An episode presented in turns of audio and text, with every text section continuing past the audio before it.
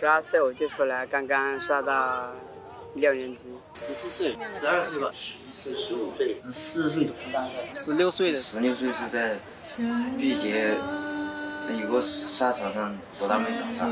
当时我是带着一个带着一个假假的身份证去的。以前进到场时候很麻烦，还要抽血化验啊。要检查手，你的手弯的话不要。然后上班的时候就手一直动着不能停，要走流水线了。流水线的话，你一停你就挨堆积，一停挨堆积，所以手要快这个。天没亮，三点钟就起来一直上班，一直上上一上一直上上上一点到我。我告诉你，站着都会睡着啊！那时候我站着都会睡着啊！我告诉你。这个家里很穷啊，然后我就一直坚持，一直坚持，慢慢慢慢的我就会忘掉那些觉得很苦啊，我做习惯了就觉得都是一样的，每天就知道上班下班就这样。感觉就是活在一个牢笼里面，就是这样。外面的世界也不知道，什么也不知道。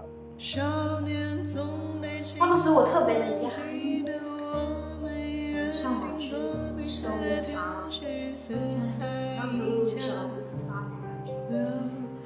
那个时候才初期嘛，只想通过头发或者是通过穿着打扮来发泄，就是把自己外表啊打扮的很强硬，就像刺猬一样。想被别人随时的被别人关注的那种感觉。那个年代你不搞这种头发的话，找不到女朋友啊。嗯，每个人对快乐的理解都不一样嘛。那一刻他很快乐，那时候他已经跟其他的工人不一样了，就是忙忙碌碌的，就是整天跟机器一样去去做这种事情。他会寻找他有意义的事情。跟他们玩的时候确实很疯，在厂里上班天天晚上不加班，有很多朋友可以谈心啊这些。我兄弟们进的流水线，个个都是唱歌，老板也不说。很多爱玩沙马特的人对发型是特别讲究，发根、发尾、发尾那个角度有多飘、多高、多偏，特别精致。旁边那些就是很多人，就很多不同的地方，就为了玩这个头发呀，就跟我们聚集到一起。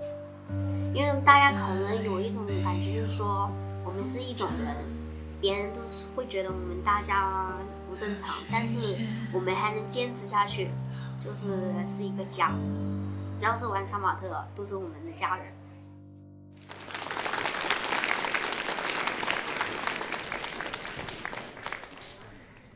大家好，我叫李一凡，我是一个纪录片导演，也是一个美院的老师。二零一二年，我第一次知道杀马特。我当时非常兴奋，因为我看见这个五彩缤纷的头发和那种爆炸的形的时候，我特别兴奋。我是觉得中国有朋克了，有嬉皮士了，就是有有人开始特别主动的去抵抗消费主义的景观。我觉得这个好了不起啊！我说这是审美自觉，了不起。我就特别想拍杀马特，我就想一定要把杀马特找着，拍好杀马特。但是找不着杀马特，网络上什杀马特他从哪儿来？完全没有任何信息，也没有任何一个杀马特的具体地址，也没有一篇现场报道。唯一留给我们的是什么呢？就是一些 QQ 群，有很多很多。杀马特的 QQ 群，我开始以在各种各样的杀马特 QQ 群里边留言，我要加入杀马特，但是全部都没有回音。后来我想，我是不是太老了？啊，我的语言太过时了，是不是他们年轻人会有一些特别的黑话？我不懂。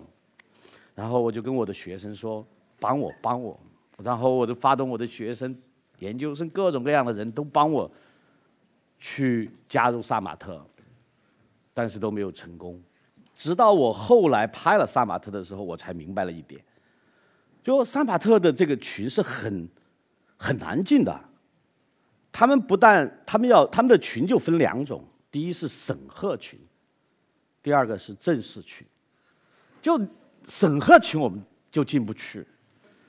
他第一要进你的 QQ 空间，审核你的发型有没有；第二要看你 QQ 空间里面里边有没有萨马特的各种装备啊，哎有没有萨马特的那种火星文写的那些语言啊那些东西，完全找不着加入萨马特或者联系萨马特的方法。当时。我跟我的三教九流各种朋友都说了，帮我找萨马特，找萨马特，一直拖了大概四五年，都没找到任何回应。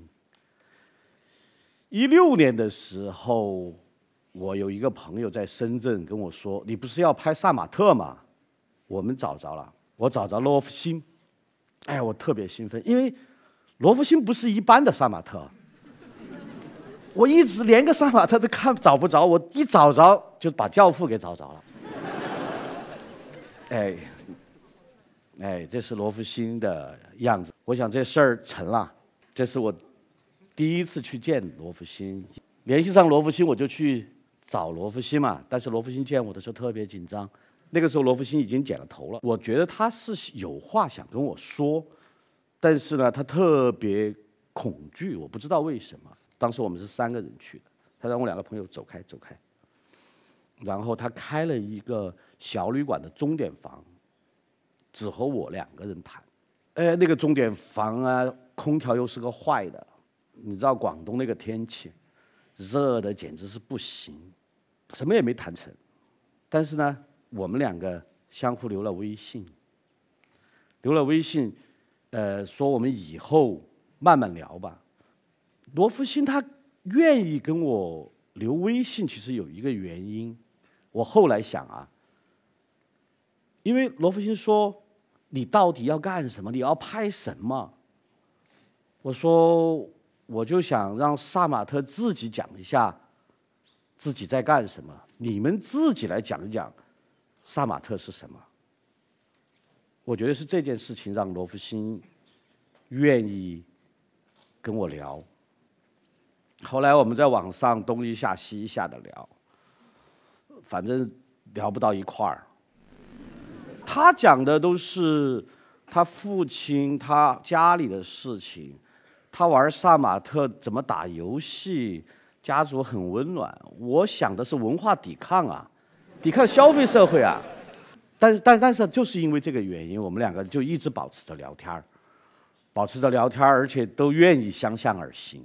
当时就这么一个状况，到后来一七年的时候，我找到一点钱，是深圳建筑双年展给了一点钱，我就决定开始去拍萨马特。我就跟罗福星说：“走吧，咱们出去到处转转，把杀马特叫出来。”呃，因为因为拍纪录片是这样，你。你你你你得有个中心人物啊！我有个导演试点，跟着这个中心人物，把所有的事儿串起来，形成矛盾，形成冲突，恩怨情仇，是吧？历史事实全都出来了，这就是最好的效果。我就这么想的。但是我发现，罗福星是个宅男，一个线下的杀马特都不认识，他所有认识的杀马特都都是线上的。而且这些人跟他没有一点点，就是生命的交叉。哇，这个怎么办？然后第二个问题来了，这不光是这个问题，罗福星确实跟我联系了一些人，也联系到了很很不容易，那些人都很不容易联系，但是大部分的人就是联系了他也不出来，他怕，非常的害怕，因为从一三年以后，萨马特就被整个社会说是一种特别低俗的。呃，东西，然后他们甚至也被打，也被这个骂，呃，在什么地方都会被查身份证，等等等等。他们对于整个的主流社会是很恐惧的，那种恐惧真的是深如骨髓的恐惧，对任何人都怕。我们有一次到深圳的公民，很远，当时要走到一个工业区里边，大概差不多走了两个小时。走到那儿去以后，也是很早很早，罗福星就帮我们联系好的，他非要说我们是同城代打，打死不见我们，就经常碰见这种事情。但是这个还不是最最难的，真正最难的就是这些工人特别的辛苦，每天要工作十几个小时，而且一个月大概只有一两天的休息时间。我们见到所有的这一些杀马特的时候，都是晚上十点以后，因为晚上十点以后才下班，他下完班还要冲个凉、洗个头、吹个头，他们一般要吹个头。呃，然后再吃个宵夜的时候，已已经什么都做不了了。工业区很黑的，工业区外面除了工厂里边，外面一片漆黑，啥也做不了。哎呀，我说这这片子看来找着也没用啊，拍不了啊，怎么拍啊？但是这一段我们见了，还是见了很多人嘛，呃，大部分聊天为主。但是这一段还是有用，有用。第一个，我们就知道了杀马特到底是怎么回事。这是第一个问题，我就在那儿明白了。我们才知道，现在网上写的那些杀马特根本不靠谱啊！原来杀马特全是从劲舞团来的，因为就因为有劲舞团，在劲舞团有很多家族，有千千万万个网络的非主流家族。杀马特其实只是其中的一个非常小的家族，不是一个大家族。同时，那个大的家族像障碍、残血、视角、视觉系啊。还有什么皇族啊？这些要比他大得多。杀马特真正的出名是零七年以后，因为零七年发生了一零七年左右啊，这个非主流发生了分裂，就非发生了一个很大的分裂，就是城市里边玩非主流的不跟农村的玩了，大家越玩越细腻，不玩这个呃以前的一些粗糙的东西。这个时候，乡村非非主流继续在玩这一些东西的，他们就开始走向了一种审夸张的审美的那么一个方向。其中，零七年的时候，杀马特就是玩的最夸张的。杀马特这个小家族就玩的最夸张，这个夸张就出圈了。出圈了以后，外界的人都不知道。碰见残血也说是杀马特，碰见障碍，碰见什么？这个这个概念很重要。因为大家觉得这个也是杀马特，那个也是杀马特，其实不是。杀马特有个最重要的特点，夸张，头发立起来，哎，不立起来的不是。哎，这个是很重要的一个事情。哎，然后我们知道了第二个概念，在一三年以前呢，杀马特的人数是相当的多，非常非常的多，多到什么程度呢？很多工人跟我们讲，一条流水线上有很多。甚至一条流水线五六个、七八个的杀马特，广东、浙江、福建很多的工业区里边，到处都是杀马特，满街的杀马特。当时这个是个非常非常时尚，在工业区里边是个非常时尚的事儿。我们有一个我采访过的有一个杀马特小孩儿，他跟我说，他当年从东莞回云南的蒙自。三天三夜，他就顶着一个头发，他特别怕这个头发散了，回家老乡看不着。虽然我得到很多消息，我觉得，但是罗福星叫来的杀马特都是一些，呃，过去的杀马特，都是一些退休的杀马特。呃，这只能拍一个回忆的片子了，怎么办呢？有一天我们采访一个人的时候，他告诉我们，在。东莞的石牌镇有一个金峰溜冰场，那个地方还有正在进行时的杀马特。哎呦，这是一个让我觉得特别特别意外的一个好消息。马上开车就到那儿去，就我第一次在那个地方见到了杀马特的现实中间的杀马特。那些小孩特别的兴奋，顶着那个头发特别的骄傲、自豪。非常热爱那个头发，我突然有一个感觉不对呀！我以前从网上得到的所有的东西，不是都是自黑吗？怎么都变成热爱了？我发现我的认知肯定出错了，而且杀马特有句名言，在那个地方才知道，叫“自黑不是杀马特”。那么我们在网上看到的所有的自黑，都不是他们，都是些别的人为了吸眼球做的。哎呦，这个事情让我觉得我自己是个无知者，真的。那么我就突然发现，我们对工人不懂，对年轻人也不懂，非常愚蠢。我们就开始在这个地方接触到很多很多的正在进行时的杀马特，还有一些老的杀马特，就发现玩杀马特的。全部都是九零后、九五后的农民工，呃，而且都是农民工二代，呃，每都有留守儿童的经历，几乎所有的小孩进厂的年龄大概就十四岁，平均的话，小的十二三岁，中小学就辍学了，很早很早就出来了，都是这个样子的。这一段的接触，我就。开始有一个比较清楚的认识，杀马特的每一个人、每一个故事都和工厂密切相关。不懂工厂的话，肯定就懂不了杀马特是怎么回事。情，我就想，可能我们得到工厂去住一段，赶快搬到石牌吧。这就是石牌，东莞石牌。后来我们得知，这个是杀马特聚集最多的地方，曾经也是。聚集最多的地方，它有个特点，小厂特别多。其实石牌叫一个小镇，在东莞不是大镇的。那些房子下面的一楼全部是工厂，每个厂里边都在忙，一天到晚随时都是机油味，随时都是轰隆轰隆轰隆的机器声。我觉得到了石牌，我们特别特别好，我们知道了哪些发廊是杀马特喜欢的。这些年轻的工人喜欢吃什么？比如万州烤鱼，他们用 OPPO 手机，然后呢，整个工业区的消费是非常非常低的。我们到石牌的第二个原因，其实就是我们知道他们每年的五一、十一长假，萨马特都会有聚会。这是我们一八年十一前后拍到的一次聚会。这个聚会对我的片子来说是非常重要的，因为因为我只有这个东西，这个时候才他们才有空让我拍，我才能够拍到他们怎样展示自己的头发，怎样玩儿什么的。但在做到实拍，我觉得更深刻的一个认识，不是聚会啊，跟他们一起玩儿啊，就开始加微信、加 QQ、加快手，这个我觉得是一个特别深刻的一个变化。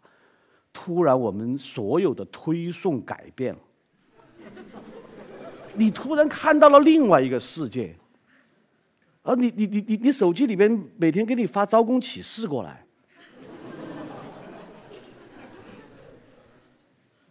这个时候，我我我知道中国的这个文化思想上的隔阂有多大，就比贫富悬殊还大。实际上，萨马特也不知道这个社会是什么样子的。他们当年出来的时候，他们以为他们已经是天下第一流行了。很多很多杀马特跟我讲，他们根本不知道外面的情况。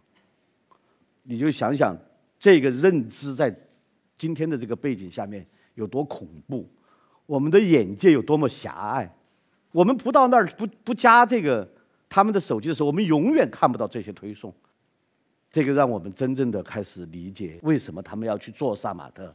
成为杀马特的各种各样的理由。先放一个视频，就是当时第一次出去也不懂那些地方啊，那些城市里面当时到处都是一样，那个房子，呃，租好了，租好了的，下班的时候连房子房子在哪个位置都找不到，然后就嗯那里过来过来一个小姐姐啊，她就说，呃兄弟你你你你在这里干嘛？我就说。我在找回家的路，真的，他说就是往这条路走，往这条路走，然后我就跟他去了，然后他就说，呃，有，呃，有没有钱啊什么的，然后借他一点，呃，他遇到困难了什么的，然后当时也不懂，然后他就我就说，有有倒是有一点，但是你需要多少？他他就说，呃，他就说一两天就够了，过几天发工资的时候给我。然后我就真的相信了，我就真的拿给他，结果我等等等，等了大概四五个月都，他还留了什么电话呀、什么联系方式给我，那些电话都是假的，全部都是打不通的。这些从山区来的这些萨马特啊，他来自于一个熟人社会，他对外界是非常的信任的。在开始的时候，他们刚到广东，可能就被骗了，有的时候就被欺负了，又被抢了。他们可能刚下火车，行李就被人拎走了，有好多好多人都有这个经历。所以，听罗福星说，那有时候感觉这个头发给了你一个勇气。从形象当中感觉就有一种震慑的东西，感觉就有这么一种感觉，对，而且在大家印象中这就是坏孩子，对，坏孩子感觉就是不会被欺负，在我的印象中就是这样，对，有时候会自己也会想，也想成为一个坏孩子，那首先要啊打扮成这样吧。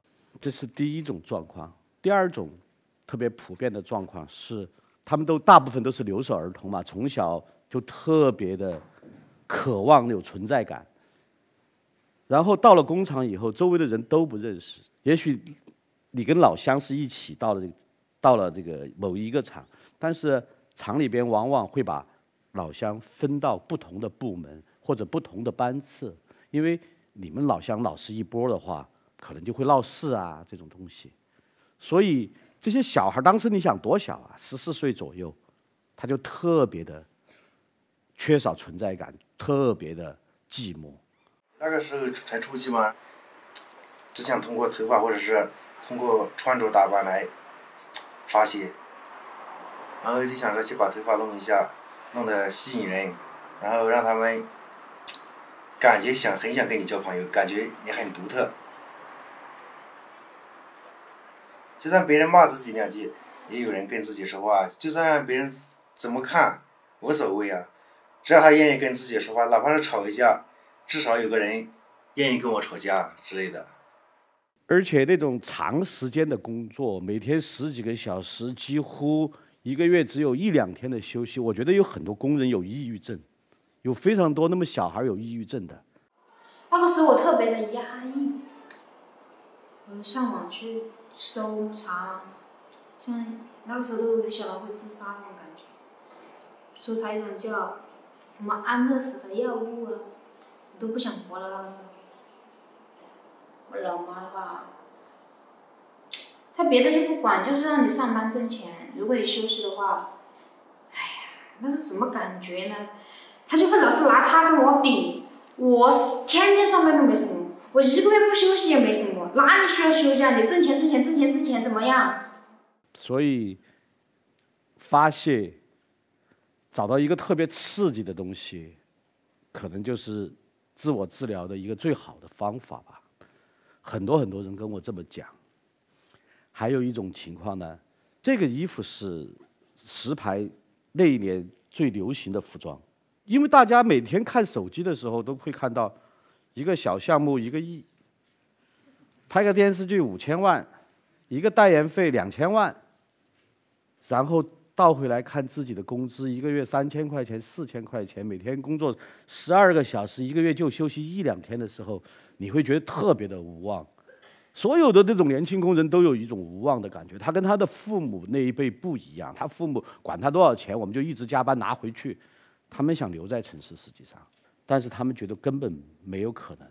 罗福星经常跟我讲，他从来不抬头看一件一栋高楼，因为这个跟他没关系。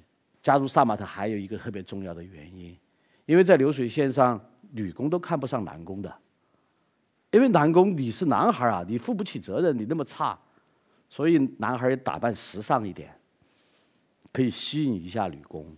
有很多男孩从农村到这个外面来打工的时候，家里给的任务就是要找个女朋友回去，家里没有钱给你付彩礼，所以。你如果有找得到一个真爱，少要点彩礼，也是一个很成功的事情。有很多很多的杀马特，其实也为这个事情在外面把头发立起来。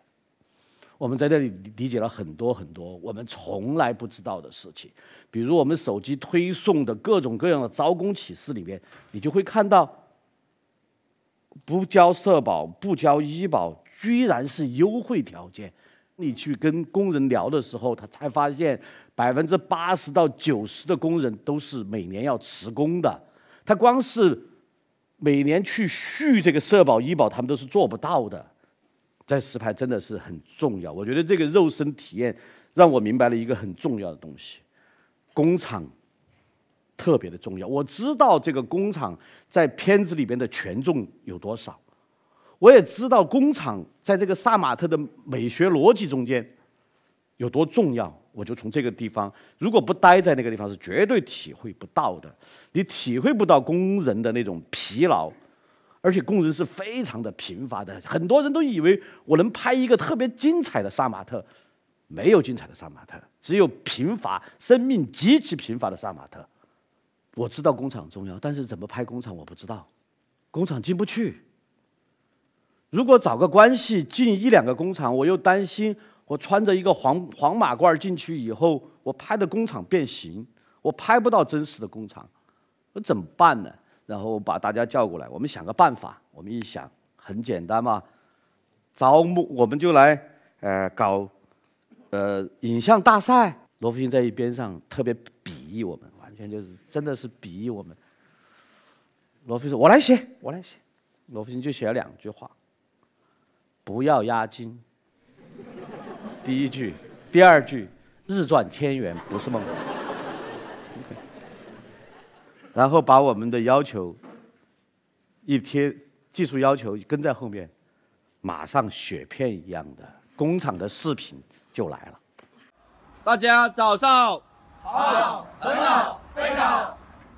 这些视频都是我们买的，我们一共买了九百一十五条视频，一天上十二个钟嘛。有些是两班倒的，然后他不是是早上八点钟就上班，上到十二点，然后就下班，一点半就上班，然后上到五点半，下班六点半又上班，直接加班到十点，就这样。中午是没时间休息的，一吃完饭就干。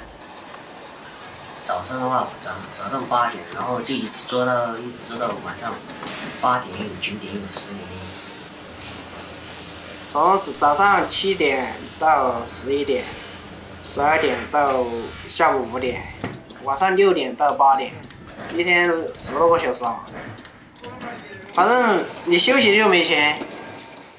其实得到工厂的时候，这片子也就可以了，本来是可以了，但是我还想去看看他们到底是一个什么环境里边长大的，而且我知道很多过去的。啊，有名的杀马特早已经回到老家，所以那年冬天我又赶到了云南、贵州和广西。这是我们一起的几个人：乌鸦、罗福星，还有社科院的李仁庆老师。我们就一起去看他们的老家。大部分回老家的杀马特真的是不喜欢工厂，希望在家里找到一些事情做，特别讨厌工厂。另外有一些萨马特，像这个小孩，他们家里的就是因为父母生病，回到了老家。还有一种呢，是这是最多的一个部分，特别是老的萨马特，希望自己的孩子不要重复自己的命运，成为留守儿童，像自己一样，只对爷爷奶奶有感情，对父母完全是有就是有恨的那种。其实这个愿望很难的，我知道他们现在大部分人。又出来打工了，还是把自己的孩子留给爷爷奶奶？在那个地方，他们给我们看了很多，这是他们刚刚出门打工时候的录像啊、图片啊，讲了很多事情，讲了很多跟父母的事儿，小时候没有人管的时候，怎么没有吃的，等等等等。我是一个泪点很高的人，老老拍这种东西，我都是泪点很高。我一般事儿我根本就，但是我在这个地方不行。我经常要忍不住掉下眼泪，真的是。我有时候就反省自己啊，我们我我以前想些什么呀？什么抵抗啊？什么文化呀？什么否定呢？什么消费时代呀？这其实是一帮最可怜的人，他打开了一个保护装置，保护自己的装置而已。但社会太不宽容了。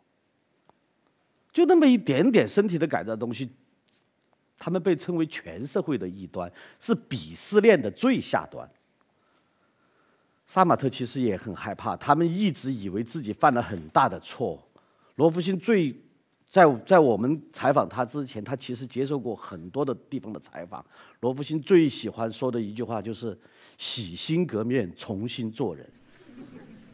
真的，我特别难受。我每次听见你，你想想多可怜的人，现在我们必须把人家逼回去，老老实实打工，你生活必须更贫乏，必须更贫乏。哎，我特别受不了这个事情。我每次看到这种事情呢，我特别难受。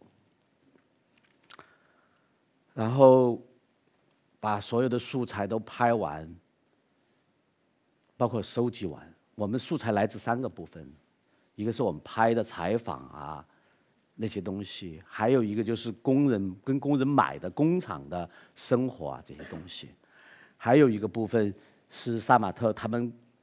开放了他们的 QQ 空间，因为杀马特有很多很多人，他们留的有当年的图片和影像，我们东西就收收齐了，我就准备回家剪辑。其实剪辑的时候，我特别痛苦，几个月不知道怎么剪，因因为按照正常的剪法的话，我肯定有一个导演试点，带着大家去观看，对吧？然后就从公园那场开始。哎，先把杀马特的这种视觉盛况展现出来，然后一个一个的介绍，做一个特别强烈的结构、视觉冲击力很强的片子，应该是这样做的。这也符合我受的教育和我自己的观影习惯。但是，我觉得它不对，不对。有杀马特最重要的那有一部分东西被遮蔽了。我觉得这个遮蔽可怕，我必须把这个遮蔽的东西弄出来。因为纪录片做的好不好，不是真的说剪得好不好，有一个其实中间有一个前提，就是你拍的素材里边最好的东西、最重要的东西，你剪进去没有，让它充分发挥作用没有，所有的方式都不对。直到有一天我说不行，我得写首，我我我先写首歌吧，我先给他写个片尾曲，我就用第一人称。写了一首歌，我把自己想象成一个杀马特。写完这首歌，我就知道怎么剪了。我突然明白了，我我完全可以用第一人称来剪。杀马特的经历确实很贫乏，确实没有头发好看，但是这恰恰好是他们被遮蔽的部分。我可以为了这些。让把这个为了让这个遮蔽的部分出来，牺牲那些戏剧性，牺牲那些视觉冲冲击，我觉得这个事情，我得给杀马特说话的机会啊，得让他们说，哪怕他再贫乏。所以本来是一个强结构的东西，我现在把导演试点、导演的时间线扔了，无所谓。我做一个弱结构，我让杀马特絮絮叨叨，话赶话，想怎么说怎么说。尽量把细节说出来，尽量充分的表达。我以为是一定会垮掉的，但是恰恰不是这样。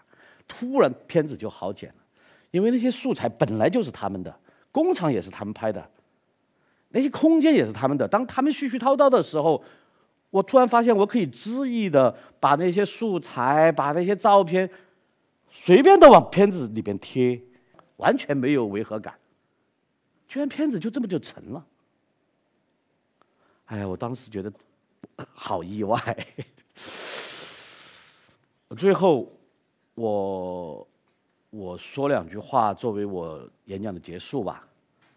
第一是有很多人问我，我是不是拍了一部萨马特史？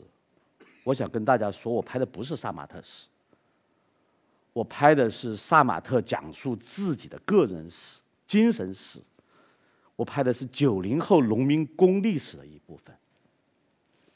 第二个问题是，很多人问我拍纪录片是不是因为情怀？我零二零二年开始放下书本去三峡拍淹没，我其实想知道中国在发生什么。我在那里看到了城乡冲突，看到了一个急剧变化的社会。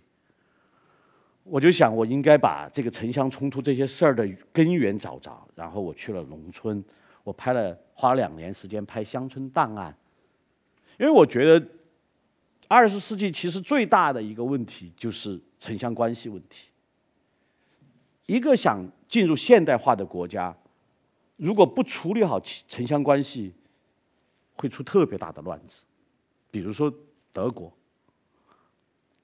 为什么会发生一战、二战？很多社科专家其实是这么讲的：正是因为，比如拖拉机啊、农耕具机具啊进入农村以后，大量的德国的农民进入城市，但是整个城市没有做好就业。